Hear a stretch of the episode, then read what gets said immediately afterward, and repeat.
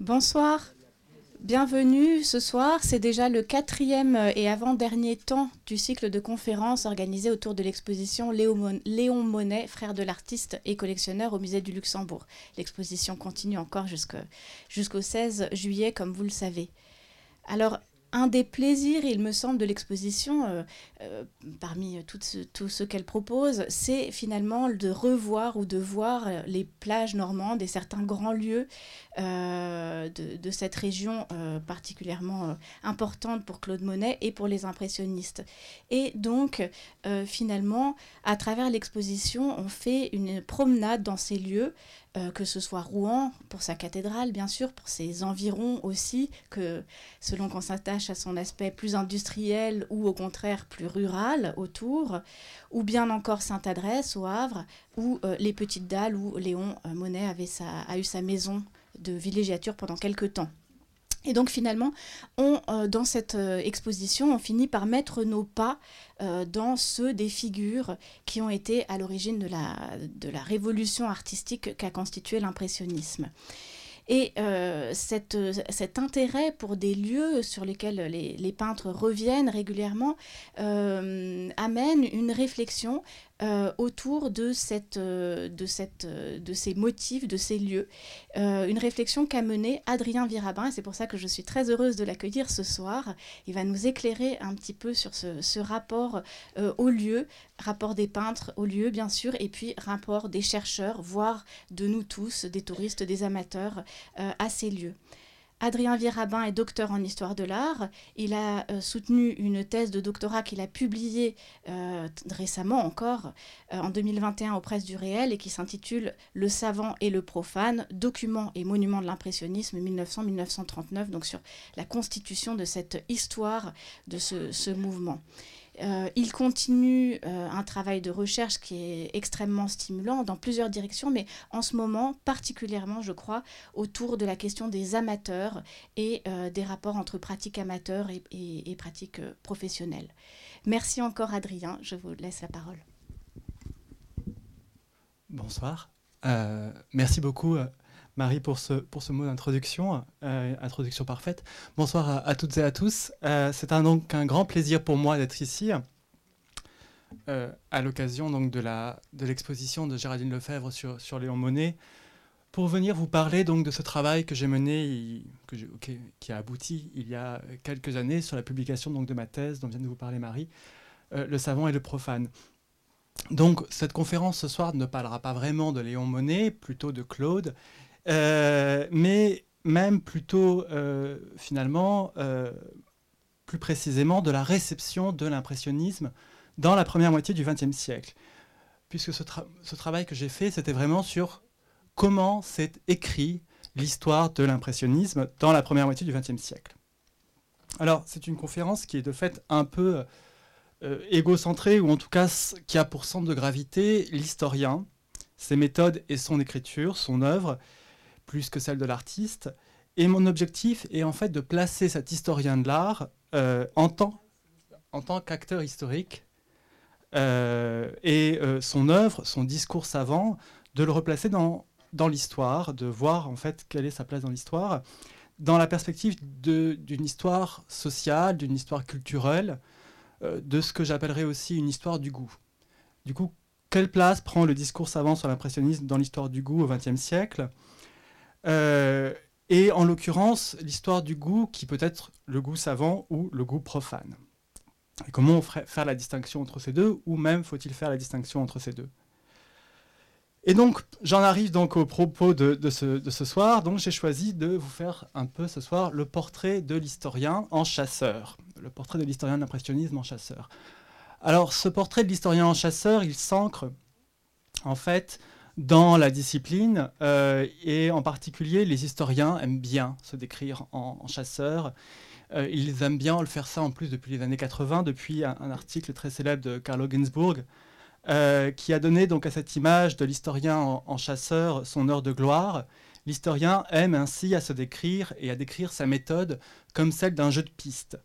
Il reconstitue à partir de l'observation et de l'interprétation de traces, d'empreintes, d'indices, la piste suivie par un animal. Et l'animal en question, c'est l'histoire passée. Hein.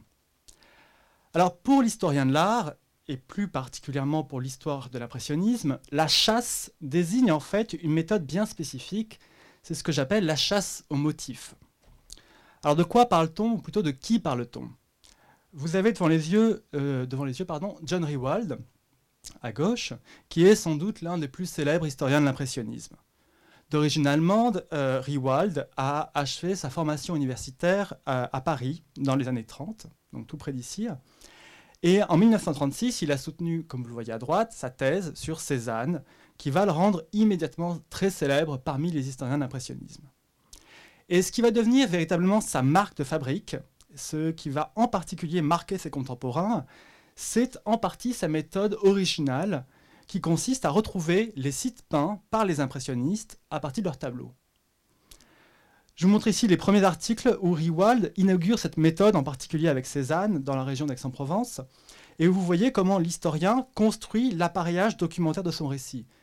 Euh, et en, particulier comment l'illustration prend une place prépondérante par rapport au texte, une place centrale, et moins finalement à la reproduction des tableaux que les comparaisons constantes que l'historien fait entre l'œuvre des artistes et les motifs qu'il photographie lui-même. C'est bien ce que vous voyez ici à droite, euh, avec donc une colonne des œuvres de Cézanne et à droite les photographies de Riwald des mêmes motifs. Également systématique en bas à, gauche, euh, la carte qui donne finalement une vue d'ensemble de la piste suivie par l'historien, qui est la piste suivie par l'artiste. Alors je montre d'autres articles de Riwald où on retrouve effectivement systématiquement ces comparaisons entre photos et peinture et systématiquement ces cartes. Et cette même méthode, Riwald l'a appliqué plus largement aux impressionnistes durant les années 30. Les impressionnistes qu'il a en quelque sorte chassés à travers la région parisienne et jusqu'en remontant le long de la Seine en Normandie. Et il a amassé comme ça une importante documentation euh, en France qui va, et ce travail va s'interrompre avec la Seconde Guerre mondiale puisque Riwald va être contraint de s'exiler aux États-Unis, où il va publier en 1946 son, sa très célèbre Histoire de l'impressionnisme, euh, donc euh, au, MoMA à New York.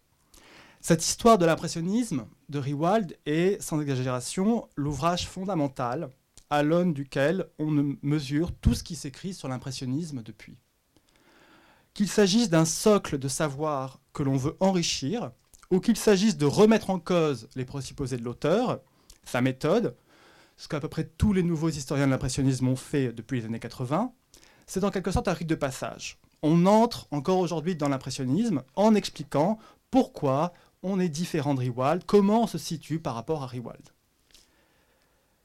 Partant de Riwald, il est extrêmement tentant de faire une lecture en quelque sorte téléologique de l'histoire du goût de l'impressionnisme au XXe siècle. De dire en résumé que le discours savant de l'historien, cette comparaison entre le motif et la peinture, a été par la suite vulgarisé auprès du grand public au point que sa méthode célèbre euh, a donné naissance à de très nombreux dispositifs touristiques. Et vous avez dans les yeux un de ceux que je préfère, euh, qui sont les chemins des impressionnistes, qui depuis les années 90 euh, vous permettent de suivre la piste des peintres en gardant donc toujours dans votre périmètre de vision les motifs qu'ils ont représentés. Cette idée de voir le paysage à travers les yeux des impressionnistes est un véritable topos euh, ou un lieu commun du tourisme culturel en Ile-de-France et en Normandie, euh, et même en Provence, et un peu en fait dans tous les lieux où ils ont pu être.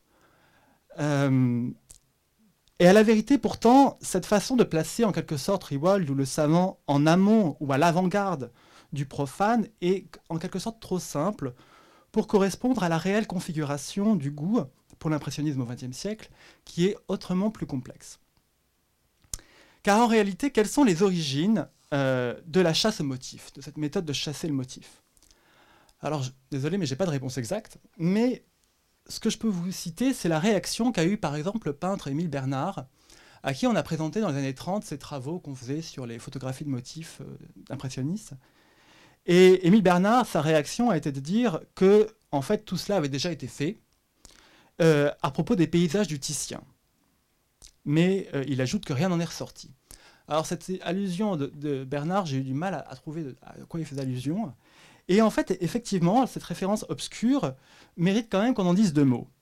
En 1869, donc assez tôt, euh, le Britannique Josiah, Gilbert publie en effet un livre consacré à la région italienne de Cadore, qu'il surnomme le pays de Titien. C'est un ouvrage très hybride qui mêle en fait le registre de l'histoire de l'art et celui de la littérature de voyage. Il s'ouvre bien sûr sur une carte qui s'adresse autant aux connaisseurs, aux amateurs d'art, qu'aux touristes, dont le nombre dans cette région de Cador est déjà en, plein essor au XIXe siècle. Et cette méthode de Gilbert fructifie en France sous la plume d'un autre historien de l'art qui est Émile Michel, qui en 1890, donc on est toujours bien avant Riewald, fait appel encore au dessin, c'est ce que vous voyez à gauche, pour dresser lui-même des comparaisons entre peinture et motifs. Alors à gauche, dans une monographie sur euh, le paysage, paysagiste hollandais du XVIIe siècle, euh, Meindert Obema. Mais à droite, donc au printemps 1901, Michel, Émile Michel, se rend à son tour en Italie pour poursuivre finalement le travail de Gilbert, et il va cette fois substituer à ses crayons euh, la photographie. Et ses conclusions ont pour but en partie d'invalider finalement les, idées de Gilbert, mais aussi de montrer tout l'intérêt de sa méthode. Si son résultat est faux, la méthode est la bonne. Et il applique en particulier ce que vous voyez à droite euh, au, euh, Georgian, et euh, en particulier donc, durant un, séjour à Castelfranco, où il parvient, selon lui, à retrouver l'arrière-plan paysager, enfin le motif qui a servi d'arrière-plan pour la tempête du Georgian, et qu'il photographie pour la mettre en comparaison avec le tableau. Plus intéressant encore pour nous, Michel, Emile Michel donc, poursuit cette méthode de Gilbert, dans le même type toujours de littérature hybride entre histoire de l'art et littérature de voyage, en l'appliquant cette fois au paysagiste français moderne de 1830, l'école de Barbizon. Et Michel publie euh, en 1909 un guide richement illustré de la, forêt de Fontainebleau qui contribue à la mise en tourisme culturel du site. Alors ce site naturel est déjà largement investi par les excursionnistes parisiens le dimanche, mais la forêt de Fontainebleau se dote, aussi d'un attrait supplémentaire, une valeur culturelle que Émile Michel comme ça lui ajoute. Mais la construction finalement de cette valeur culturelle, elle n'est pas le seul fait d'Émile Michel et de l'histoire de l'art, mais elle procède aussi d'un mouvement plus profond et diffus de patrimonialisation du site au nom des artistes qui l'ont représenté. Et vous avez devant les yeux deux cartes postales du début du XXe siècle qui vous livrent ainsi les signes visuels qui permettent aux visiteurs de la forêt de Fontainebleau de se remémorer en permanence cette valeur culturelle du site de se placer à nouveau dans les pas des artistes qui l'ont précédé. Et en l'occurrence, donc vous avez à gauche deux médaillons sculptés qui représentent euh, Jean-François Millet et Théodore Rousseau, et à droite Camille Corot. Donc dès lors, ce qu'il faut comprendre, c'est que non seulement l'histoire de la chasse aux motifs remonte plus loin que les investigations savantes sur l'impressionnisme, que celle de Riewald, mais aussi qu'elle se prête dès le XIXe siècle à une double lecture, simultanée et constante, à la fois historique et touristique, savante et profane. Alors après ce détour un peu long, revenons-en aux impressionnistes, qui se trouvent, eux, dans une position en partie singulière et qui va les rendre tout à fait propices à la chasse aux motifs. Je m'explique. Ce sont des peintres de paysages qui, ont, qui représentent des sites dont l'attractivité touristique est déjà en plein essor sous le Second Empire. Donc autant dire qu'au XXe siècle, c'est encore plus.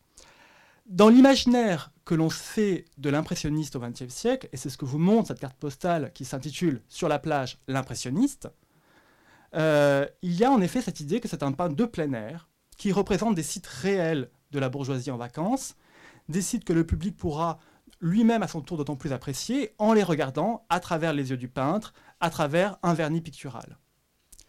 Alors j'aime beaucoup cette carte postale qui finalement dit beaucoup de ce qu'on pense de l'impressionnisme au début du XXe siècle, de cette façon qu'on a de relier le peintre impressionniste à cet imaginaire de vacances.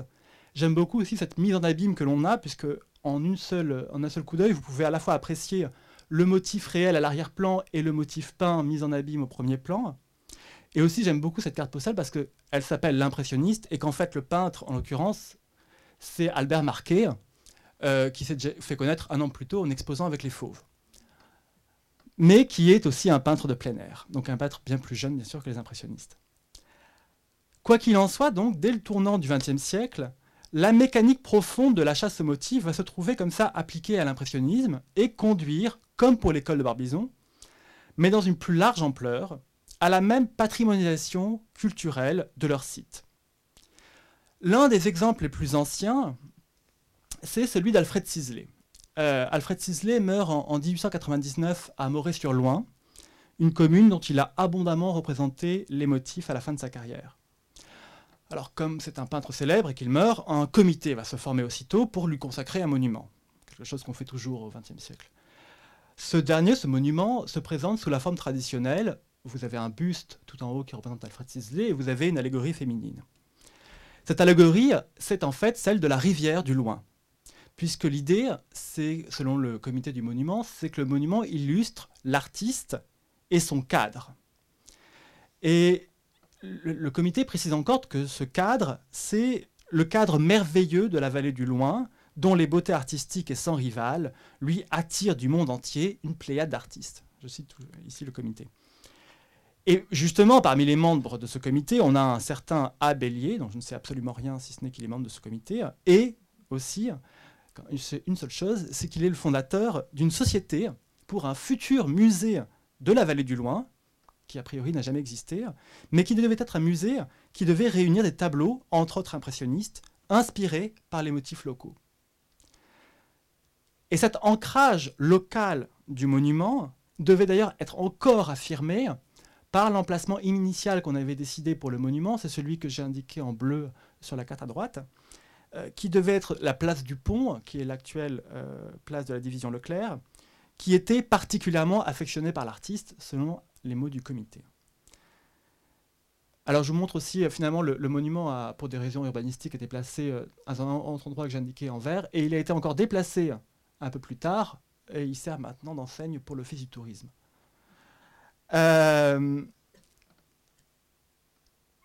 Autre fait intéressant à noter pour notre propos, c'est que parmi les membres du comité, on a un certain Francis Picabia. Picabia qui n'est pas encore le célèbre peintre d'Adam, mais qui, à cette époque, est déjà réputé pour ses pastiches euh, de paysages impressionnistes. Et en particulier ces toiles, qui, comme vous pouvez le voir, sont plus que fortement inspirées par Sisley. Et ici, vous voyez justement ce motif du pont de Moret, qui est euh, l'emplacement initialement projeté pour le monument. Et la démarche de Picabia est très intéressante pour nous parce qu'elle illustre très tôt dans le XXe siècle ce retour sur les pas des impressionnistes, cette réappropriation des lieux communs qui conduit donc ici le peintre à un quasi-plagiat. Et je renvoie à ce sujet en particulier aux travaux de, Marc Lebeau et Arnaud Pierre, qui ont beaucoup travaillé sur la période impressionniste de Picabia, et qui ont montré comment l'œuvre de Picabia euh, illustre au début du siècle un moment important de ce goût pour l'impressionnisme, qui voit en fait créer une sorte de confusion dans l'imaginaire visuel entre le tableau impressionniste et la carte postale, qui est une autre des sources de Picabia. Et cet amalgame visuel finalement entre le tableau impressionniste et la carte postale est, selon moi, explique en grande partie ce qui va faire le succès des chasses aux motifs impressionnistes à venir durant, dès la première moitié du XXe siècle. Et euh, des chasses qui s'inscrivent aussi, comme le montre l'exemple du monument à Sisley, aussi plus largement dans un processus de patrimonialisation encore culturelle du territoire, dans un ancrage, une mise en valeur du territoire et de l'identité impressionniste locale. Alors avant de nous, plonger enfin dans cette chasse, retenons donc que l'historien le savant trouve donc sa place dans un contexte culturel et social plus large. Ce contexte, euh, je vais maintenant l'approfondir avec vous, c'est celui de la chasse aux motifs, qui va nous permettre donc d'interroger l'interrelation entre différents acteurs qui vont être des savants, qui vont être des profanes, et qui vont ensemble façonner ce goût pour l'impressionnisme au XXe siècle. Alors, après cette longue introduction, il est temps de parler de Claude Monet, parce que vous êtes tous là aussi pour ça.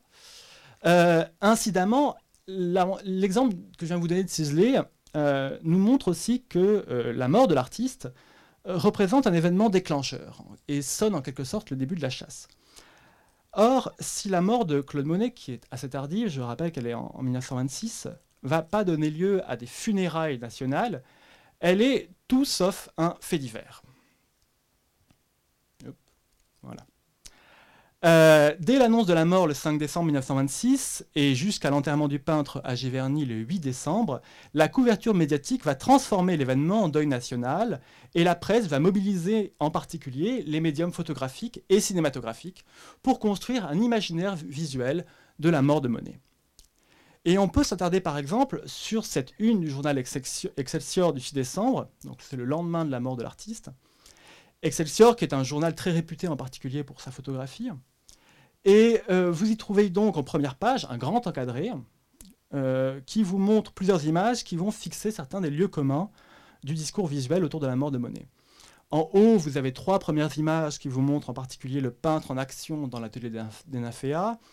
Vous avez un gros plan sur son visage qui vous met en valeur ses lunettes qui protègent sa vue déclinante. Et vous avez aussi l'évocation de son amitié avec Georges Clémenceau, qui renforce en fait précisément la portée nationale du deuil. Puis au centre, la plus grande image, euh, c'est celle de la tombe où il va être enterré au surlendemain. Et on signale déjà qu'elle se trouve dans, je cite, le petit cimetière qui entoure l'église campagnarde de Giverny. C'est une façon de reconstruire, si on veut, la simplicité, la modestie d'un événement qui, en fait, est très largement couvert médiatiquement.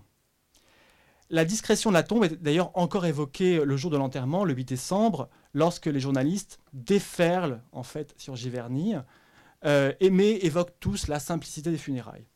Alors je vous montre en particulier un film qui sont en fait les actualités euh, cinématographiques de Fox News pour vous montrer en fait comment est-ce que euh, l'événement, la mort de Monet et son enterrement dans ce petit village de Giverny devient un événement qui traverse l'Atlantique et qui est présenté, en l'occurrence, dans les cinémas. Donc ça tombe bien pour le lieu. Euh, juste avant le, film. Euh, donc la couverture médiatique de l'événement est, impressionnante. Ça tourne toujours autour des, mêmes choses. On voit en quelque sorte le, cortège des euh, funéraires remonter sur le cimetière avec toujours une attention sur Georges Clémenceau.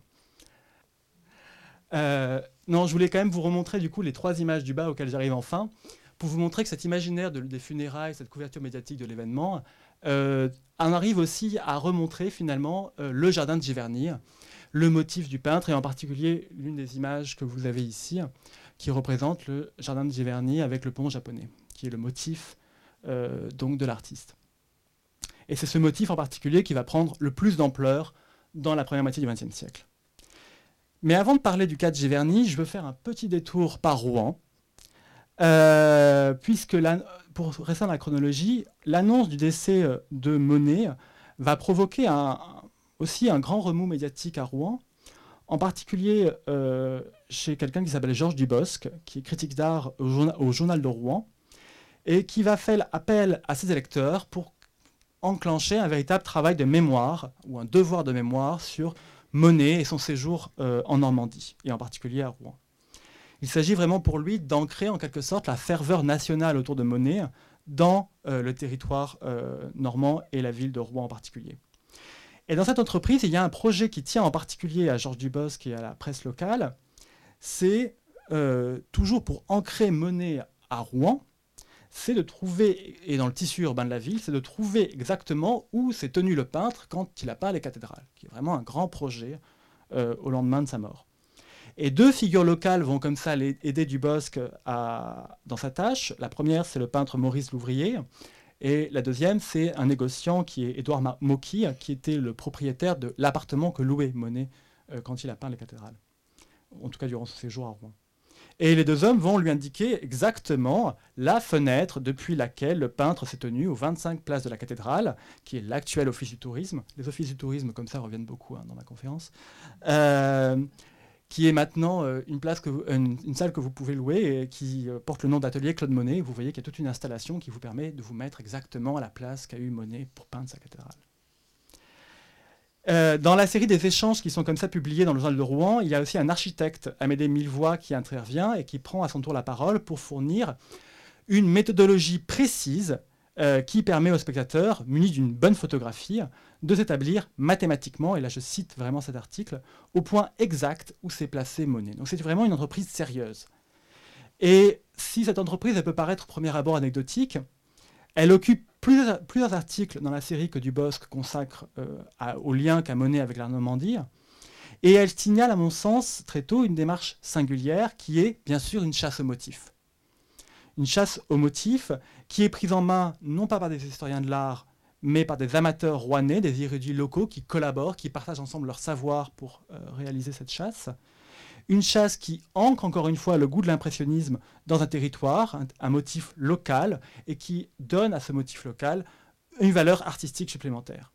Et aussi ce qui est intéressant, c'est que ce protocole de recherche, qui consiste à se doter d'une reproduction, pour retrouver le site peint et revoir finalement ce que le maître a observé, est très similaire à celle que vont ensuite appliquer les historiens de l'art et les nombreux autres chasseurs de motifs impressionnistes. Et on peut encore une fois relever à ce sujet le souci d'exactitude qui peut vraiment paraître hors de proportion, mais qui dit bien l'investissement scientifique qui est mis dans cette opération pour retrouver encore une fois mathématiquement le point exact où il faut se placer pour voir la cathédrale à travers les yeux de Monet. Alors, le lieu de mémoire, le motif par excellence à chasser de Monet en Normandie, c'est la maison atelier de Giverny. C'est là où il a vécu, c'est là où il a peint, c'est là où on peut voir le motif de cette dernière toile, le bassin des nymphéas, et en particulier donc ce qui est aussi ce motif de ces grands décors des nymphéas qu'on vient d'inaugurer au musée de l'Orangerie à Paris, un an après la mort de Monet en 1927. Euh, à la mort du peintre, la maison de Giverny euh, et son contenu revient à son seul héritier, Michel Monet, son fils, qui va confier la jouissance de la demeure, de la propriété à, la belle-fille du peintre, euh, Blanche Ochédé Monet. Je vous montre ici une toile de Blanche Rocher des Monet, qui était aussi peintre, et qui montre le jardin de Monet après sa mort. Mais très tôt, l'administration des Beaux-Arts va entrer en pourparlers avec Michel Monet pour obtenir la donation de cette maison atelier. Et le projet est d'intégré ce qu'on appelle la maison de Claude Monet aux musées nationaux, au réseau des musées nationaux, et en particulier au réseau des maisons-musées d'artistes et d'écrivains qui sont en plein essor durant l'entre-deux-guerres. L'idée, c'est de rendre accessible au public ce célèbre euh, étant à l'origine du grand décor des nymphéas. L'administration va s'engager en, en, particulier à s'entendre avec Blanche Rocher des Monnaies, qui, comme euh, je vous l'ai dit, est, jouit quand même toujours du bien, vit toujours dans la maison. Euh, et l'idée, c'est qu'elle continue à vivre dans la maison, mais qu'on ouvre la maison aux visites durant la belle saison, de juin à septembre, plutôt d'ailleurs seulement les dimanches après-midi. Euh, l'entrée de la dernière résidence de Claude Monet au sein d'un patrimoine national prend pour modèle, je l'ai dit, le réseau des maisons-musées d'écrivains et d'artistes, qui s'étend donc à cette période, et le projet participe ainsi pleinement de l'essor d'un tourisme culturel, artistique et littéraire, et de celui donc de ces infrastructures qui sont chargées d'encadrer les pèlerinages vers ces lieux qui ont, sont habités par les souvenirs des peintres ou des écrivains illustres. Alors l'histoire des péripéties du projet est assez longue et s'entrecroise en particulier avec un autre projet au lendemain de la mort de Monet, qui est celui de consacrer une grande rétrospective, euh, enfin plutôt une grande exposition, qui prendrait place dans les salles euh, de l'orangerie à côté du grand décor des nymphéas. Alors ce projet d'exposition va être très compliqué, il va opposer en fait les conservateurs du musée euh, avec les héritiers de l'artiste, puisque les conservateurs de musées veulent une, exposition qui expose les dernières œuvres de l'artiste, donc le contenu de l'atelier, mais les héritiers, eux, veulent une grande rétrospective avec plein de prêts internationaux qui racontent toute la vie de Monet. Et bien sûr, comme il ne faut pas les fâcher, on va finir par faire ça. Et donc c'est ce que vous avez devant les yeux, cette grande rétrospective de 1931 euh, sur Claude Monet. Euh, deux ans plus tard, en 1933, les œuvres finalement de l'atelier de Monet seront exposées, mais à la galerie euh, de Paul Rosenberg, qui est d'ailleurs une des premières expositions où on va pouvoir voir les tableaux de la fin de, vie de, Monet. Quant au projet lui-même de la donation, euh, Michel Monet va y mettre un terme définitif après plusieurs reports, et ce refus il a lieu vraiment en 1934, puisqu'en fait Michel Monet est très irrité par la gestion euh, du musée de, l'Orangerie, enfin par la gestion de parce que font les conservateurs du décor de, son, de son père, et il euh, choisit donc de rester euh, propriétaire de la demeure de Giverny, qu'il va léguer, comme vous le savez peut-être, après sa mort en 1966, avec le contenu à l'Académie des Beaux-Arts, et spécifiquement à l'Académie des Beaux-Arts et non pas aux musées nationaux. Alors, ce qui est intéressant de noter, c'est que dans cette dernière tentative pour apaiser la colère euh, des héritiers, le directeur des musées nationaux, Henri Verne, écrit donc à Blanche chez Desmonnets et évoque très précisément les objectifs qu'il avait à ouvrir publiquement au public euh, la maison de Claude Monet. Alors je cite cette lettre que vous avez dans les yeux, euh, le second paragraphe, qui est coupé. quant à l'idée qui est venue à tant d'amateurs vrais, et dont je n'ai parlé au reste qu'incidemment, de permettre la comparaison des œuvres exposées et du bassin des nymphéas, toujours la comparaison entre la peinture et le motif, elle était inspirée du désir de créer un lieu de pèlerinage très semblable à tous ceux qui conduisent les lettrés dans la maison de Barbé de Revilly, ou au Charmettes, ou au musée Victor Hugo, etc. Et encore voisin de ceux qu'admettent euh, libéralement pardon, les adhérents de la demeure historique. Donc deux idées toujours à retenir en particulier, le leitmotiv de la comparaison entre la peinture et son motif, et cette mise en place d'un flux touristique organisé d'après le précédent des maisons d'écrivains en particulier. Vous avez en fait l'idée ici d'un projet de chasse au motif organisé. Mais la maison, comme je l'ai dit, reste fermée techniquement au public durant l'entre-deux-guerres. Et elle reste inaccessible physiquement. Cependant, s'il n'y a pas de chasse au motif organisée, il va y avoir d'autres formes de chasse au motif qui vont se développer, et en particulier des photoreportages, qui vont permettre finalement aux images du bassin des nymphéas de circuler au-delà de la maison pour la satisfaction du grand public. Ces photoreportages témoignent de l'attractivité continue de la maison de Monet, qui va nourrir comme ça les appétits visuels du public. Alors je commence ici par ces quelques photographies qui vous montrent combien le désir d'aller voir la maison de Monet à Giverny existe dès 1930, euh, et que finalement le projet des musées nationaux d'ouvrir la maison au public ne crée pas ce désir, mais vise plutôt à le satisfaire et en organiser la consommation. Ce qui est aussi intéressant de noter dans ce photoreportage, c'est de voir comment finalement l'appareil photographique, qui ici n'a pas été autorisé à rentrer dans la maison, tourne autour de la maison. il fait vraiment tout le tour de la maison, il essaie de voir la maison euh, depuis la rue, euh, et il mime finalement la curiosité du visiteur qui tourne comme ça autour de la propriété sans pouvoir voir le jardin, qui est vraiment ce qui intéresse les gens. Alors ce petit euh, photoreportage pardon, ponctuel de l'intransigeant n'a pas vraiment d'occasion, euh, mais il assure comme ça, il n'y a pas vraiment d'occasion pour laquelle ils l'ont fait, mais il montre en tout cas la continuité entre les tout premiers photoreportages de Giverny qui ont eu lieu du vivant de l'artiste et les clichés qui vont paraître après sa mort et qui vont nous intéresser à présent. Alors il y a eu deux grands photoreportages qui ont été faits du jardin de Claude Monet dans les années 30. Euh, et euh, le premier, c'est celui d'un journaliste anglais qui s'appelle Stephen Lucius Gwynne, qui n'est lui-même pas photographe, mais qui est un écrivain de littérature de voyage. C'est un collaborateur de la revue britannique euh, Country Life.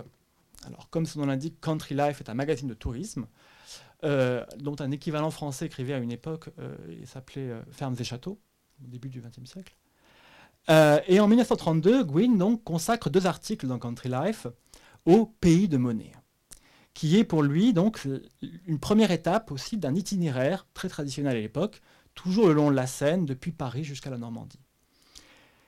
Et ce qui est intéressant dans euh, cette, démarche, c'est que la comparaison entre le tableau et le motif reste dans, les premiers articles de Gwyn, dans ces deux premiers articles de, Gwyn, encore de l'ordre de l'exercice mental. Le premier article est inauguré par une peinture qui illustre, comme vous voyez en haut à gauche, l'église de Véteuil. Et le second est encore illustré par des peintures, des reproductions des peintures de Monet, et non pas par des photographies des sites. Mais Gwyn parle des sites eux-mêmes. Et euh, aussi, dès 1932, Gwyn euh, a pu en effet aussi pénétrer dans le jardin de Giverny. Et il exprime déjà le vœu de réaliser un photoreportage.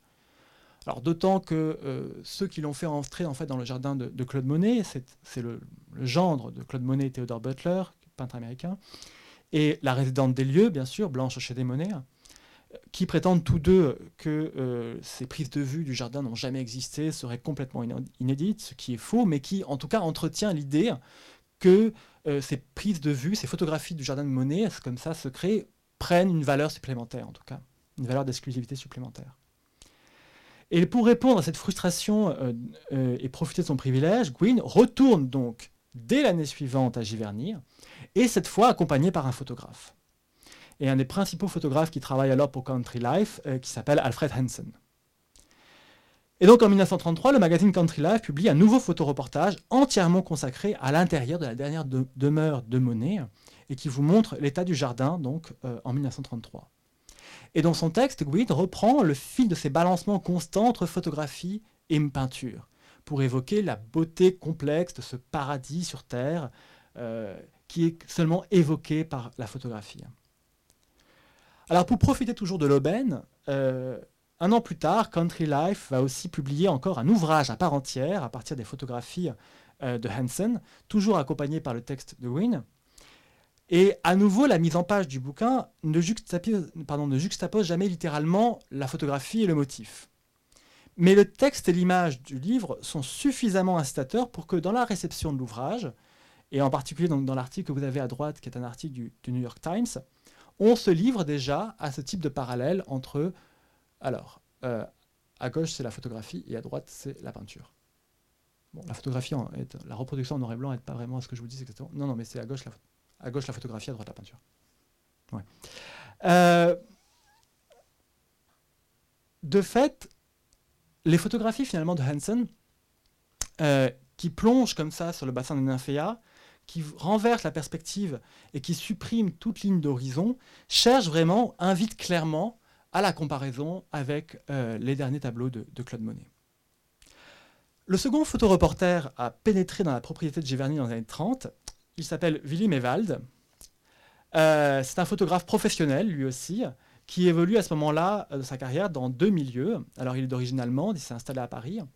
Et il évolue, il publie ses photos dans deux types de revues qui correspondent vraiment à deux milieux. Donc, d'une part, la photographie d'art, puisqu'il publie en particulier dans des revues comme Verve, qui est euh, la revue de Thériade, ancien du groupe, du groupe surréaliste. Et euh, il publie aussi beaucoup d'autre part des photographies qu'on va qualifier plutôt de commerciales, entre guillemets, euh, dans des magazines en particulier comme Vogue. En 1935, Mewald, euh, qui séjourne beaucoup en particulier à Cannes-sur-Mer, a notamment déjà visité le jardin de Renoir, ce que vous avez devant les yeux.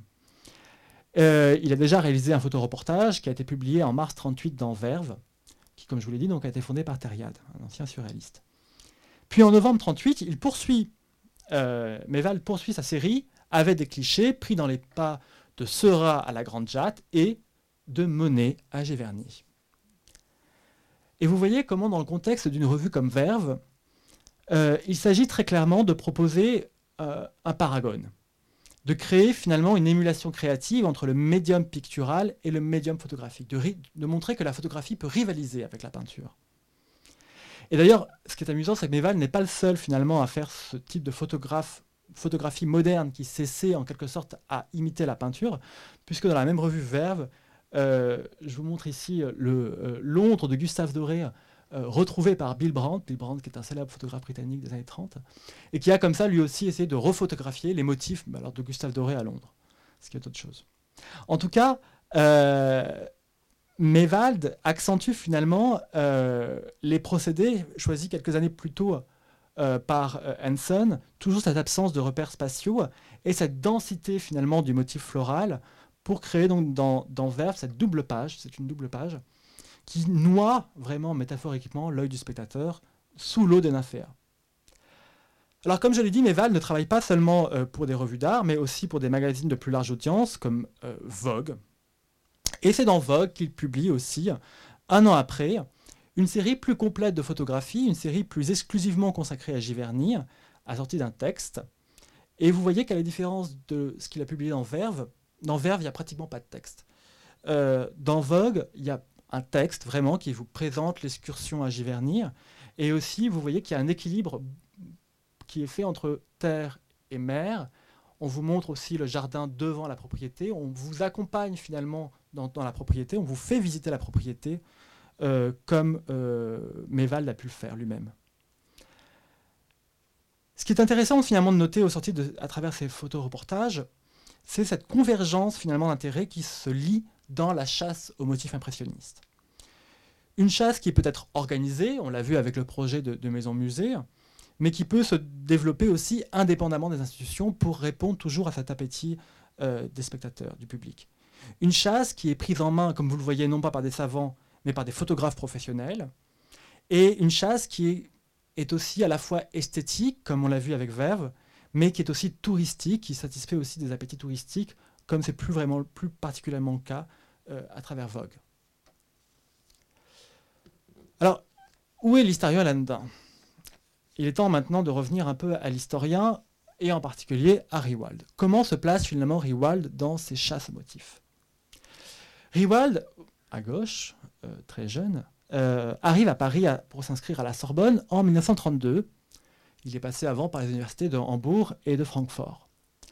Et au départ, son intérêt, c'est l'architecture médiévale. Euh, et en particulier, il sillonne la France pour découvrir les euh, monuments romans et gothiques. Et il séjourne finalement à Aix-en-Provence, à l'été 33, où il fait la rencontre d'une colonie d'artistes allemands qui est loge au Château Noir. Et en particulier, il rencontre le peintre Léo Marschutz.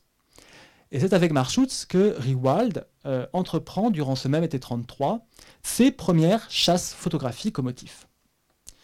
Alors l'entreprise de Marschutz et Riewald est à ses débuts financée, en tout cas en partie motivée par une rémunération que lui propose un important historien de l'art autrichien qui s'appelle Fritz Nowotny, euh, qui, Fritz Nowotny, qui projette lui-même d'écrire un article scientifique sur la représentation de la perspective euh, chez Cézanne et qui souhaite en quelque sorte confirmer ses hypothèses à partir des prises de vue, des photographies que doit lui ramener euh, et Marschutz euh, de Aix-en-Provence. Et en septembre 33, donc juste après ce premier été passé à Aix, Riewald informe Novotny qu'il a lui-même l'ambition de se lancer dans une thèse. Une thèse qui serait au départ consacrée à Cézanne, puisqu'il se dit qu'il a fait toutes ces photographies, qu'il serait intéressant de les utiliser. Alors deux mois après, Riewald change de sujet de thèse. Euh, finalement, il se dit qu'il va plutôt faire son doctorat sur Alfred Sisley.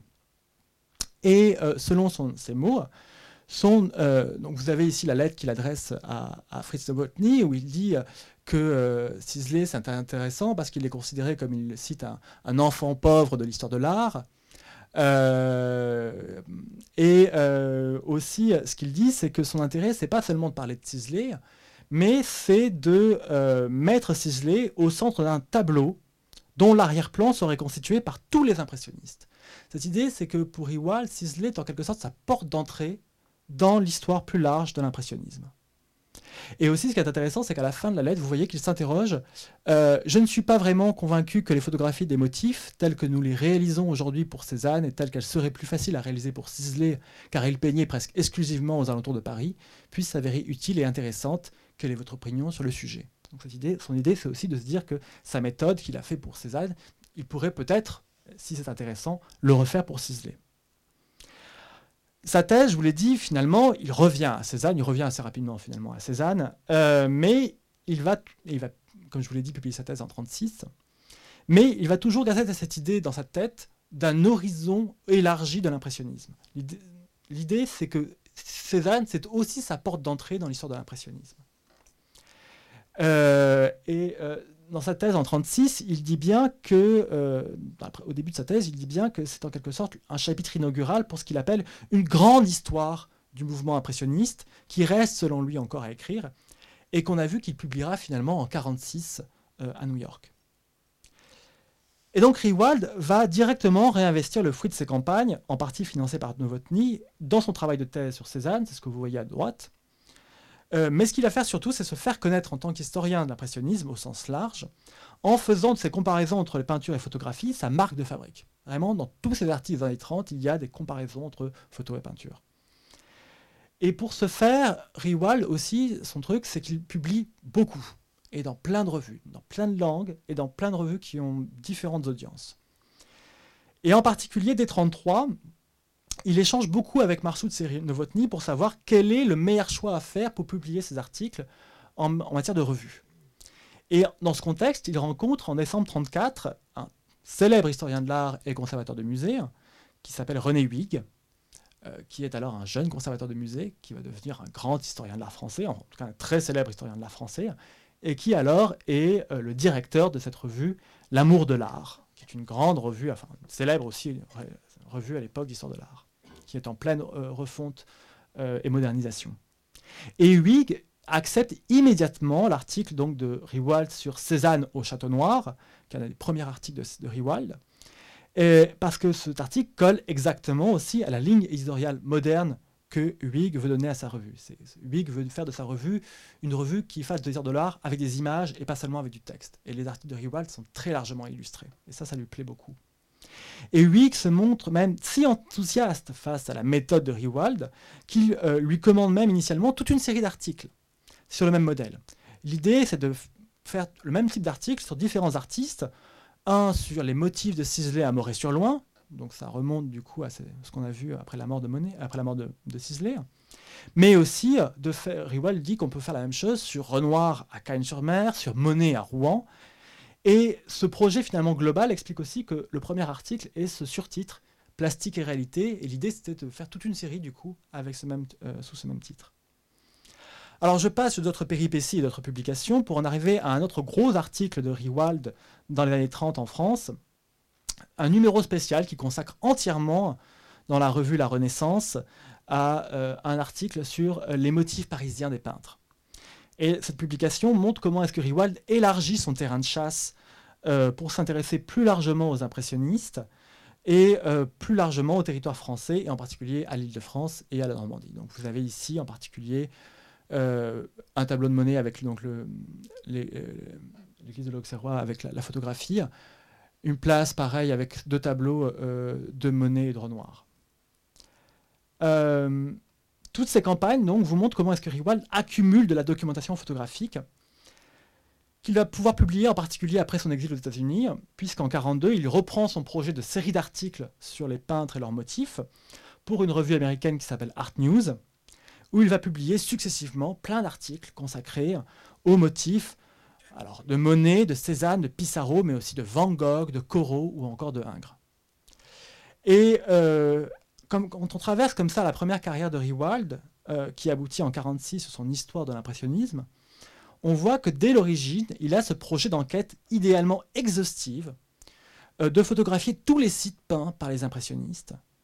Et Riwal réalise en particulier plusieurs séjours en Normandie, aux côtés d'un des fils de Camille Pissarro, dont il devient très vite proche, euh, qui est Ludovic Rodo.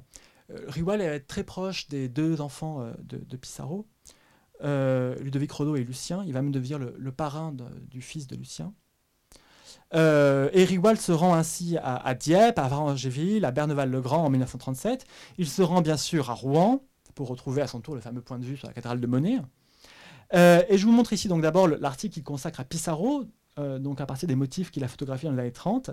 Et en particulier, ce que vous voyez à gauche, dans cette colonne, c'est d'abord euh, la peinture donc, de l'église de Dieppe par Pissarro. En dessous, vous avez la photographie que Riewald a fait dans les années 30. Et ce qu'il met en dessous, c'est la photographie de cette même église bombardée par les Allemands pendant la Seconde Guerre mondiale. Et vous voyez que ce qui est intéressant aussi dans la démarche de Riewald, c'est qu'il y a aussi toujours en arrière-plan l'idée de patrimonialiser toujours ces sites peints par les impressionnistes. Alors en l'occurrence, ici c'est un site, c'est un monument construit, mais c'est aussi le cas pour les sites naturels. L'idée c'est que ces sites naturels font partie d'un patrimoine impressionniste qu'il faut conserver, dont il faut pouvoir garder la trace et qu'il faut pouvoir, au besoin, restaurer dans l'état tel que l'ont vu les peintres. Les chasses savantes de Riewald s'inscrivent plus largement toujours dans ce contexte de mise en valeur d'un territoire, un territoire tel qu'il a été vu par les impressionnistes. Alors bon, petite anecdote à ce sujet, si vous, voyez euh, en haut euh, à droite, donc c'est euh, la photographie de la rue le tableau la rue de l'épicerie par Camille Pissarro. À droite, vous avez euh, la photographie que Henri Wall dans les années 30 et euh, l'office en fait du tourisme euh, toujours obsédé par l'office du tourisme de, Rouen va à un moment, moment demander dans les années 30 38 exactement le syndicat touristique de Rouen demande aux, héritiers Pissarro d'utiliser ce tableau comme couverture en fait du guide touristique de Rouen et alors c'est amusant parce que finalement ils vont choisir, pour d'autres raisons, ils vont finir par choisir une peinture qui reproduit littéralement le même motif. Et alors cette peinture, ce qui est d'autant plus intéressant, c'est que c'est une peinture de Maurice Louvrier, qui est l'un de ceux qui avait contribué au lendemain de la mort de Monet à essayer de retrouver le point de vue sur la cathédrale. Alors je vous montre justement, hop là, l'article que consacre Riwald à Monet. Euh, en 43, toujours à partir des photographies qu'il a fait dans les années 30, et vous retrouvez en particulier la photographie que Riwald prend lui-même euh, d'après euh, le point de vue qu'a euh, Monet, enfin d'après la cathédrale de Monet. Aussi très intéressant, c'est que vous voyez à droite toutes ces photographies qu'il prend de Giverny. Alors la question c'est est-ce que Riewald a vraiment eu accès à Giverny? Je ne peux pas vous répondre exactement, mais j'en doute beaucoup, d'autant qu'en fait, en, haut à droite de l'article, la photographie en question, ce que Riewald ne dit pas, c'est qu'il l'a emprunté en fait à Country Life il a pris en fait dans l'article, euh, dans les photographies qu'a fait Hansen pour Country Life. Ce qui vous montre aussi comment est-ce que le savant emprunte finalement quelque part aussi à la littérature profane contemporaine. Et qu'il sait très bien, Riewald, qu'il n'est pas le seul à faire ce qu'il est en train de faire à ce moment-là. Malgré toute la nouveauté que l'on va prêter à la méthode de Riewald, ou qu'il va prêter à sa propre méthode, force est de constater que Riewald n'est pas isolé, euh, mais que son travail savant s'inscrit dans un contexte plus diffus. Et euh, Riwal est d'ailleurs forcé lui-même de reconnaître à ses débuts à, Aix-en-Provence qui d'autres avant lui sont venus photographier les sites peints, en particulier par Cézanne à Aix-en-Provence. Il cite en particulier le cas du peintre Erl Loran, euh, qui a publié ses clichés peu avant lui. Et puis il cite surtout le cas de l'historien italien euh, Leonello Venturi, qui est probablement le deuxième grand nom de l'historiographie impressionniste dans les années 30, qui, est alors, qui prépare alors le catalogue raisonné de Cézanne et qui, dans son catalogue raisonné, publie beaucoup de motifs euh, peints par l'artiste, qui l'ont comme ça aidé dans son entreprise de catalogue raisonné. Euh, mais bien sûr, ces historiens de l'art professionnel, photographes amateurs, donc historiens de l'art professionnel et photographes amateurs, que sont Venturi ou que sont Riwald, ne sont pas les seuls à s'intéresser à ces motifs, et d'autres photographes professionnels, mais historiens amateurs, vous voyez le renversement, euh, partent eux aussi à la recherche, par exemple, des motifs de Cézanne, c'est le cas en particulier de Walter Gerold Cardas, qui est aussi un photographe d'origine allemande, euh, qui a lui aussi fui l'Allemagne nazie pour s'installer en Provence en 1933, qui a notamment collaboré avec Jean Giono pour l'illustration de ses livres, et qui lui aussi photographie les sites peints par, euh, par Cézanne. Et c'est ce que vous avez vu aussi avec Monet, avec Hanson dans Country Life, ou avec Mewald dans Verve ou dans Vogue. La démarche de Riwald se trouve de fait constamment à cette interface entre littérature savante et littérature de voyage, elle construit en fait deux outils de visualisation, la photographie et la carte, qui sont tous deux destinés à orienter et à encadrer l'œil du touriste, à guider le regard. Et l'idée est de construire finalement un texte qui serve aussi de guide touristique. Alors, je vous montre en particulier les échanges que Novotny et Riwald ont dans les années 35, où ils parlent eux-mêmes beaucoup de cette idée de donner un sens pratique à leur publication, de faire de leur publication un guide. Alors malheureusement, le terme pour guide euh, en allemand, c'est Führer. Euh, mais ça veut dire aussi guide touristique. Euh, et Novotny et, Riwald, ils parlent beaucoup de photographie et ils parlent aussi beaucoup, quand ils parlent de, guide, ils parlent beaucoup de cartes. Et c'est sur la carte en particulier que je veux revenir parce qu'au-delà de la photographie, l'un des points importants de ces articles, c'est la carte. C'est sur une carte que s'ouvre l'histoire de l'impressionnisme de Riwald en 1946. Alors au sujet de la carte, euh, on peut aussi élargir encore la perspective. Riwal n'est pas le premier à mettre des cartes dans ses articles, et en particulier, euh, il n'est pas non plus le premier à faire des comparaisons photo-peinture et à mettre plus des cartes. Alors il y a un nom en particulier euh, qu'on pourrait citer, c'est celui de Raymond Lécuyer. Raymond Lécuyer est photographe, journaliste dans l'illustration. il a notamment publié dans cet article sur Corot à Ville d'Avray en 1941 dans Visage du Monde. Et alors c'est amusant, dans cet article, il dit qu'il est l'un des premiers, qu'il est le premier à avoir fait de la photographie de motifs dès les années 30, bien avant que des gens ne le fassent sur Cézanne. Donc en fait, sans le dire vraiment, euh, l'écuyer est en train de dire que Riwald lui a piqué son idée. Mais ce qui est amusant, c'est qu'effectivement, l'écuyer a été, n'est sans doute pas le premier à l'avoir fait, ça vous, vous, avez dû comprendre maintenant, puisque c'est un mouvement beaucoup plus diffus, mais euh, l'écuyer, dans les années 20, dans l'illustration, fait aussi déjà des comparaisons euh, avec des photographies et met des cartes. Ça qui est très intéressant, il ajoute des cartes dans ses, articles. Euh, puisque, en fait, aussi, ce qui est intéressant, c'est que dans les années 20, L'écuyer est aussi guide touristique. Il est guide touristique du Vieux Paris. Euh, et aussi, L'Écuyer, dans les années un peu plus tard, en 33, il fait comme ça aussi il vous montre en fait l'évolution, il veut montrer comme ça l'évolution en fait des, sites parisiens et il fait lui aussi des comparaisons entre la photographie du motif tel qu'il est dans les années 30, enfin tel qu'il est oui en 33, et des aquarelles euh, du 19e siècle, euh, en l'occurrence des aquarelles euh, de Victor Jean Nicole et l'écuyer dit qu'il s'est placé, qu'il a mis son appareil là même où cet artiste a mis son pliant. Bon, ce petit détour par l'écuyer pour vous expliquer plusieurs nouvelles lectures qu'on peut donner de la chasse au motif. Ça permet à nouveau d'insister sur cette, idée sous-jacente toujours de patrimonialisation du site, j'ai beaucoup insisté là-dessus, hein, je m'en excuse, euh, pour voir comme ça les transformations aussi du site. C'est une idée qu'on voit aussi euh, chez, euh, Riwald. L'idée aussi de montrer que ça, s'inscrit dans un phénomène beaucoup plus large de tourisme culturel, qui est artistique, mais qui est aussi littéraire. Alors, j'ai pas le temps d'insister beaucoup là-dessus, mais en particulier, Cuyer est un, descendant de euh, Georges Sand, si mes souvenirs sont exacts. Il faudrait vérifier. Euh, mais en tout cas, c'est aussi quelqu'un qui s'intéresse beaucoup aux maisons d'écrivains. Euh, et on se souvient que le projet d'atelier de Monet, c'était aussi pour imiter les maisons d'écrivains. Et enfin, toujours comprendre donc, ce jeu incessant de la photographie et de la carte. Et je veux quand même aussi vous montrer... Euh, alors, je ne vais pas activer cette vidéo parce que sinon, ce PowerPoint va encore bugger. Bon, ça n'a pas bugué, mais heureusement, j'avais prévu une capture d'écran de cette vidéo que je voulais vous montrer. Pour vous montrer que la carte, dans les années 30, est un outil de médiation indispensable à la mise en tourisme culturel euh, du territoire. Un outil qu'on retrouve en particulier dans les expositions dans les années 30. Il y a beaucoup d'expérimentations de médiation dans les années 30, dans les expositions. Et euh, là, je vous montre, au, début de la décennie 1930, le Touring Club de France organise euh, à la galerie de la gare Saint-Lazare, à l'époque où il y avait une galerie d'art à la gare Saint-Lazare, une série d'expositions destinées à mettre en valeur le patrimoine culturel des régions de France et euh, en particulier des, euh, des, expositions qui ont bien sûr le soutien de la compagnie des chemins de fer de l'État, puisque l'idée c'est d'inciter les gens à prendre le train. Et l'une d'entre elles est en particulier consacrée au site pittoresque de la Normandie. Et euh, je vous montre ici, donc, je ne vous montre pas l'extrait du, film, mais je vous montre une capture de, de, cet extrait qui vous montre comment est-ce que cette exposition s'ouvrait sur une grande carte où vous pouviez en quelque sorte suivre votre itinéraire et vous aviez des petites photographies des grands monuments à voir dans les villes. Et euh, cette, façon en fait de parler, euh, on, va la retrouver dans quelques instants. La carte intéresse beaucoup aussi Riwald. Ça, vous l'avez pu comprendre après son livre. Mais par exemple, en 1937, je vous ai dit que Riwald euh, publie son premier article dans L'amour de l'art, que L'amour de l'art, c'est René Huyghe qui le fait rentrer dans cette revue. René Huyghe est très connu aussi comme conservateur de musée. Il est notamment euh, celui qui organise en 1937 la grande exposition Van Gogh.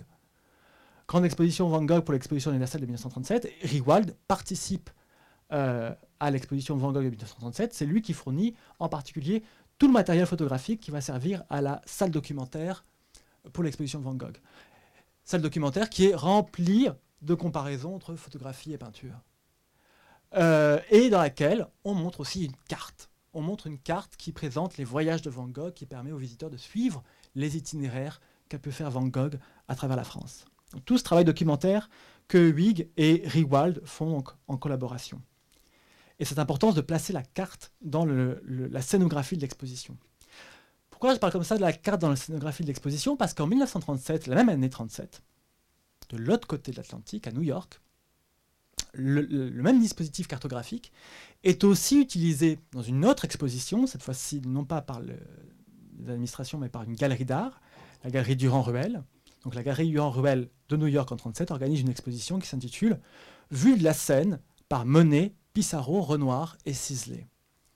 Alors, je n'ai pas d'image à vous montrer pour cette exposition, mais on a des descriptions textuelles qui signalent en particulier qu'une grande carte de la Seine était placée dans cette exposition et qu'elle permettait aux visiteurs de suivre finalement le long du fleuve les noms des villes, je cite, devenus synonymes de ce tournant de l'histoire de la peinture. Alors, j'ai pas d'image pour vous montrer l'exposition euh, chez Durand-Ruel à New York en 1937, mais heureusement, euh, les bonnes idées font des émules et euh, en particulier une autre grande galerie euh, impressionniste, celle des Wildenstein, toujours dans leur succursale de New York, décide de copier l'idée de Durand-Ruel, quelques années plus tard, en 1943, et de faire à leur tour leur grande exposition qui va s'intituler De Paris euh, à la mer, le long du fleuve de la Seine. Et le catalogue de l'exposition qui est génial, un catalogue en fait en accordéon, euh, qui est orné finalement euh, le long euh, de, la scène de petits dessins bucoliques signés par un peintre qui s'appelle Gérard Ordischk, dont je connais rien si ce n'est qu'il a fait les petits dessins sur le catalogue de l'exposition Wildenstein en 1943, et qui permet comme ça aux visiteurs de suivre l'exposition en suivant le long de la scène. Et d'ailleurs l'exposition est organisée pour suivre le long de la scène. Et vous avez donc des petits vous vous souvenez du coup de la carte qui vous montrait la Normandie avec ses petites images des monuments et des cathédrales, et vous voyez comment ici, les grands monuments du Moyen Âge qu'on avait euh, à la gare Saint-Lazare ont été remplacés par des tableaux, et en particulier euh, par des tableaux impressionnistes. L'exposition est ainsi imaginée comme la simulation d'un voyage, une distraction offerte aux visiteurs en pleine Seconde Guerre mondiale, parce qu'on est en 1943, euh, pour voyager comme ça depuis New York, à travers le long euh, du fleuve, à travers les pas et à travers les yeux des impressionnistes. Et ça vous rappelle aussi ces, idées de cartes qu'avaient Riwal et Novotny, et en particulier Novotny avait ces idées de cartes où lui aussi voulait mettre des, euh, des petites photographies reproduisant d'une part les œuvres de l'artiste et d'autre part les photographies des motifs. Donc, aux sorties des années 30, la carte devient ainsi un outil incontournable pour faire le récit de l'impressionnisme, le récit de, l'histoire de l'impressionnisme, au moment même où le territoire est devenu en fait une partie intégrante de cette histoire de l'impressionnisme. On ne peut pas raconter euh, dans les années 30 l'histoire de l'impressionnisme sans parler de la Normandie du territoire impressionniste. Alors j'en arrive à la dernière partie euh, de cette conférence. Euh, on est bientôt à la fin, ne vous inquiétez pas. Euh, on a vu comme ça donc, que la carte émerge dans les années 30 au sein du discours savant et profane sur l'impressionnisme, puisque la carte, elle est chez Riwal, mais elle est aussi chez Durand-Ruel, elle est aussi chez Wittgenstein. Elle est le fruit finalement de la chasse aux motifs, elle synthétise finalement le produit de cette investigation scientifique qu'est la chasse aux motifs. Elle sert aussi de guide à l'œil du spectateur, à l'œil du touriste. Je vous ai beaucoup parlé de cette carte de 46 euh, dans l'histoire dans laquelle s'ouvre l'histoire de l'impressionnisme de Riwald. En 47 s'ouvre à Paris euh, le musée de l'impressionnisme dans les salles du jeu de paume, alors qui n'existe plus aujourd'hui. Euh, et dans ce musée de l'impressionnisme du jeu de paume, on a une section documentaire qui bien sûr est conçue par René Huyghe, donc qui, procède comme ça des, expérimentations scénographiques qu'il avait fait en 37 pour Van Gogh. Et dans cette salle documentaire du musée de l'impressionnisme de, 47, on retrouve à nouveau une carte qui vous montre les territoires de l'impressionnisme. Alors il y a d'autres panneaux documentaires, mais c'est celui-là-ci en particulier que je vais vous montrer. Euh, c'est un panneau documentaire qui est signé par Raymond Gide, qui est un affichiste et un typographe qui euh, avait notamment travaillé sur le pavillon de l'éducation en, en 37, le pavillon de l'enseignement en 37, et qui était aussi connu comme dessinateur de publicité, qui avait été médaillé pour ses affiches en, 1937. On a ainsi une tradition documentaire qui trouve son aboutissement dans un édifice, le musée de l'impressionnisme en 1947, qui est le lieu emblématique de cette identité de marque de la culture française, de ce qui fait euh, le succès de la culture française aussi sur le marché du tourisme international, parce que le musée de l'impressionnisme en 1947 est aussi un musée qui est destiné euh, à une clientèle internationale, à des visiteurs internationaux, et qui va, veut aussi, en quelque sorte, les inciter à découvrir le territoire impressionniste au sens large. Alors comme on le sait aussi, c'est de l'autre côté de l'Atlantique que l'impressionnisme va trouver une audience aussi toujours plus grandissante, et surtout de nouveaux historiens professionnels de, euh, l'art qui vont contribuer de façon significative à renouveler cette écriture de l'histoire de l'impressionnisme après la Seconde Guerre mondiale. En 1960, euh, William, Seitz, William organise au MoMA, au Museum of Modern Art de New York, une grande exposition qui s'appelle Claude Monet euh, Seasons and Moments, saison et moments. cette exposition qui est emblématique de ce qu'on va appeler le Monet Revival, le retour de Monet, le regain pour Monet, euh, dans les années 60. Une réévaluation en fait de l'œuvre tardive du maître de Giverny, donc de Claude Monet. Une réévaluation de son œuvre tardive qui se fait aussi au contact de la nouvelle génération de peintres abstraits euh, de ce qu'on appelle l'école de New York dans les années 50-60. Euh, Pensez, euh, si vous l'avez vu, à l'exposition de 2018 au, musée de l'Orangerie, l'abstraction américaine et le dernier Monet. L'entrée de Monet donc, dans le fil historique de l'histoire de l'art se fait donc, par sa valorisation de ce qu'il a pu représenter pour l'art abstrait. C'est ce que veut mettre, c'est ce que découvre, ce que met en avant en tout cas William Seitz. Euh, William Sides qui est immédiatement intégré à Riwal, parce que Riwal a publié son histoire de l'art en 46, mais il fait faire des rééditions. C'est un tel succès qu'il le réédite à peu près tous les 10 ans, et il le met à jour. Et euh, les découvertes, enfin les, idées en, tout cas de, de sont reprises après dans les rééditions de, de Riwald en, 61, donc très tôt. Et ce qui est intéressant, c'est que dans cette exposition donc, de, de sur Monet en, 60 euh, au MoMA, on a un retour de la photographie de motif. Euh, la photographie de motif fait son grand retour dans le catalogue de l'exposition. On a des parallèles entre des photographies anciennes et, des, modernes des motifs de Monet, euh, mais aussi euh, dans le parcours même de l'exposition, puisque dans le parcours même de l'exposition, on a des photographies d'un quelqu'un qui s'appelle Alexander Lieberman. Alexander Lieberman, qui est un, photographe qui, dont le parcours ressemble aussi beaucoup à celui de, de, de Willem Ewald, puisque c'est aussi quelqu'un qui a beaucoup publié dans Vogue, qui va d'ailleurs devenir le directeur artistique, je crois, de Vogue après dans les années 50, je ne suis plus sûr exactement. qui, a eu une qui a fait toute une série en fait dans les années 50 consacrée aux ateliers d'artistes, et en particulier, qui à cette occasion de cette série sur les ateliers d'artistes, a fait plusieurs photographies du jardin de Monet à Giverny. A lui aussi eu droit à accéder au jardin de Monet à Giverny. Et il a fait en particulier ces grandes photographies en, couleur qu'il a publiées dans Vogue dès 1955, qu'il va exposer au MoMA peu avant l'exposition de Seitz sur Claude Monet, et que Seitz récupérera après dans euh, son exposition sur Claude Monet. Toujours dans le contexte de ce Monet Revival, de ce regain d'intérêt de Claude Monet auprès de la jeune génération, enfin de, la génération des, des, artistes abstraits américains des années 50-60, euh, c'est aussi auprès du célèbre critique euh, d'art euh, Clement Greenberg, qui est la figure centrale de l'art abstrait new-yorkais des années 50-60, qui consacre un important article en 57 à Claude Monet, dernier Claude Monet en particulier, et bien sûr, toujours le motif, enfin la peinture, et le motif que vous voyez en bas à droite. En l'occurrence, c'est une photographie de Brassailles.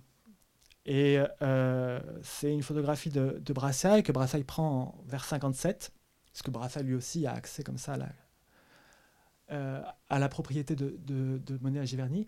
Et ce qui est intéressant, c'est que dans le fond Brassailles du, Centre Pompidou, on peut retrouver les, les prises de vue originales de Brassailles, et on voit comment Brassailles en fait a recadré sa photographie originelle. Vous voyez comment il a supprimé en fait la partie haute de la photographie pour se centrer sur les temps et pour créer finalement ce même effet que vous avez déjà vu chez Hanson, que vous avez déjà vu chez Meval, qui est de vous plonger directement dans euh, le bassin des nymphéas, d'imiter vraiment ou de créer à nouveau cette émulation avec la peinture euh, de, Monet. Alors, cette euh, réévaluation de Monet en père de l'art abstrait, elle intègre rapidement l'histoire de l'impressionnisme de Riwald dès 61. et ce que je voulais aussi dire, c'est que je vous ai dit que l'histoire de, de l'impressionnisme de Riwald devient canonique. Euh, et que bien sûr, comme ça devient une œuvre canonique, ça devient aussi l'œuvre, euh, comme je vous l'ai dit, duquel il faut dire qu'on se détache et qu'on est différent à partir des, années 60-70 euh, chez les historiens de l'art. grosso modo, à partir des années 60-70, la nouveauté de la méthode de Riwald ne, convient, ne convainc pardon, plus grand monde parmi les historiens de l'art professionnels.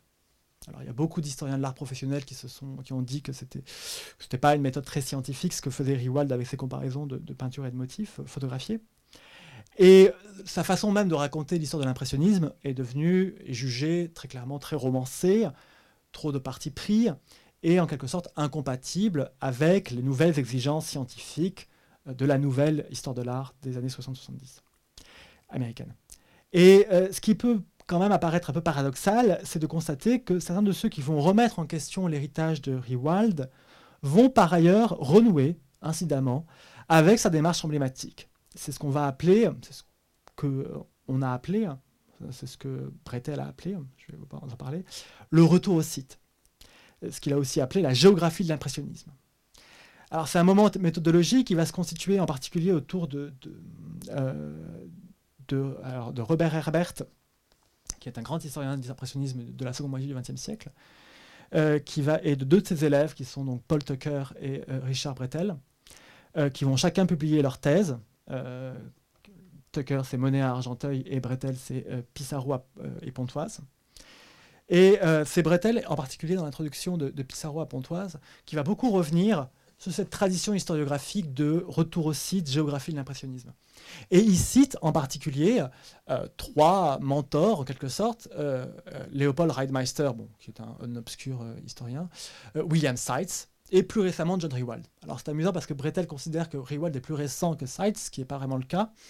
et vous voyez comment il dit, ils ont fait une utilisation abondante des photographies de paysages pour identifier la nature de la transformation apportée par le peintre à son motif. mais les résultats de leur enquête sont le plus souvent timides et peu concluants.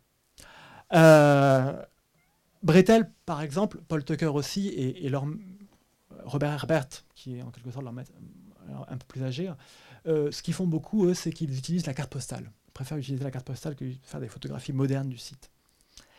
Euh, les, alors les arguments qui font que Bretel n'est pas d'accord avec Riwald, s'opposent à la méthode de Riwald, sont un peu complexes. L'idée, grosso modo, c'est de dire que l'œil du peintre est foncièrement subjectif, la photographie, elle, en quelque sorte, ne peut pas retrouver cette subjectivité de l'œil du peintre, que l'œil du peintre ne voit pas comme voit l'appareil photographique, et que finalement, c'est cette différence, cette construction sociale du regard euh, qui intéresse vraiment euh, les historiens. C'est ce qui fait cette différence entre l'œil du peintre et l'appareil photographique qui intéresse vraiment les historiens euh, de cette période-là. C'est ce qu'on appelle de l'histoire dite sociale de l'art aux États-Unis dans les années 60-70. Bon, c'est un argument très compliqué aussi, c'est pas très intéressant non plus. Quelques mots quand même de conclusion. Euh, de l'entre-deux-guerres jusqu'à nos jours, finalement, des générations successives de promeneurs et d'explorateurs des territoires sont donc partis à la chasse aux motifs. Comme un prolongement euh, de l'invitation au voyage contenue dans la peinture impressionniste, la chasse aux motifs s'est constituée progressivement en une science itinérante de l'histoire. Mais cette chasse est aussi une entreprise collective, qui témoigne en fait d'une valorisation en continu de la mémoire impressionniste des sites une mémoire à la construction de laquelle participent étroitement les hommes de science et les agents du tourisme culturel. Et s'il fallait vraiment se poser une autre question, c'est finalement, est-ce que l'historien, le savant, n'est-il pas qu'un touriste euh, parmi les autres? Euh, Et euh, c'est pour ça que je voudrais juste, justement citer encore Robert Herbert, un des, des livres qu'il a écrit, donc Monnaie sur la côte normande, j'ai euh, voulu simplement vous mettre le livre en anglais. Tous ces livres ont été traduits en français, vous les trouverez en, français. Hein. Euh, qui est un, de mes livres préférés donc, de, Robert Herbert, euh, dans lequel il reprend finalement cette idée de, géographie de l'impressionnisme et il travaille beaucoup sur qu'est-ce que c'est qu'être un, touriste pour Monet dans les années 60-70. Et ce qu'il dit, c'est qu'on ne peut pas simplement dire que Monet est soit un anti-touriste, soit un touriste. Monet est un peu les deux à la fois. Bon. Et ce qui est intéressant, c'est qu'il fait la comparaison pour, pour essayer d'expliquer finalement cette attitude changeante de monnaie. Il fait la comparaison euh, avec sa propre expérience et avec la propre expérience qu'il partage avec son lecteur. il dit, pour comprendre l'art de monnaie, il faut se souvenir que nous pouvons tous, comme lui et au cours d'une même journée, être un touriste et, par opposition, un contemplateur des beautés de la nature. Quelqu'un qui profite de l'industrie touristique et quelqu'un qui est un amateur de la beauté et, de l'art et de la culture.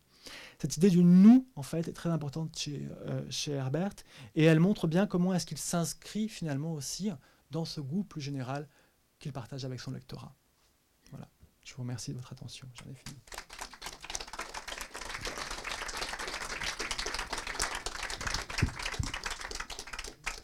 Merci beaucoup, Adrien. Est-ce qu'il y a des questions dans la salle?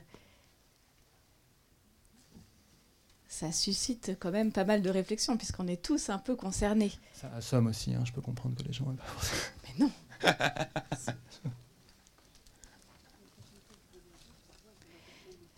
Je trouve que ça, ça, pour ceux qui ont déjà assisté à la première conférence, ça vient compléter parce qu'on a bien compris la démarche de la commissaire qui pouvait reconnaître quasiment, là aussi à partir des cartes postales, maison par maison. Hein, au Havre, elle faisait des recherches. Et euh, c'est un petit peu ce dont on parlait avant que vous commenciez la conférence, euh, cette mémoire qui commence à s'effacer, mais dont on cherche des, traces de façon constante. c'est une, une, méthode qui a plein de... Euh, c'est une méthode très documentaire. Euh, qui est toujours indispensable à faire. On peut pas euh, faire euh, des on peut interpréter comme on veut un tableau, mais au bout d'un moment, il faut quand même savoir où a été l'artiste, qu'est-ce qu'il a peint, qu'est-ce qu'il a exactement peint, qu'est-ce qu'il a exactement changé par rapport au motif qu'il a peint à un moment donné. et, et c'est vrai que Riwald a été un peu critiqué pour cette méthode qu'on n'a trouvé pas forcément toujours très intéressante et très concluante, mais qui est, en fait est une méthode indispensable aussi par certains aspects. Pour relire les œuvres et les, mmh, comprendre. Bien, bien écoutez, s'il n'y a pas plus de, plus de questions, il nous reste à vous remercier. Merci à vous.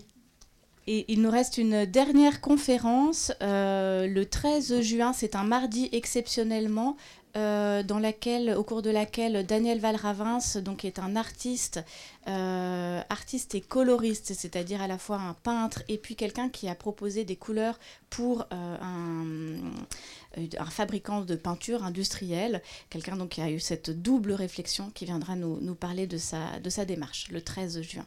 Merci à tous et en particulier à vous, Adrien Pierre Merci.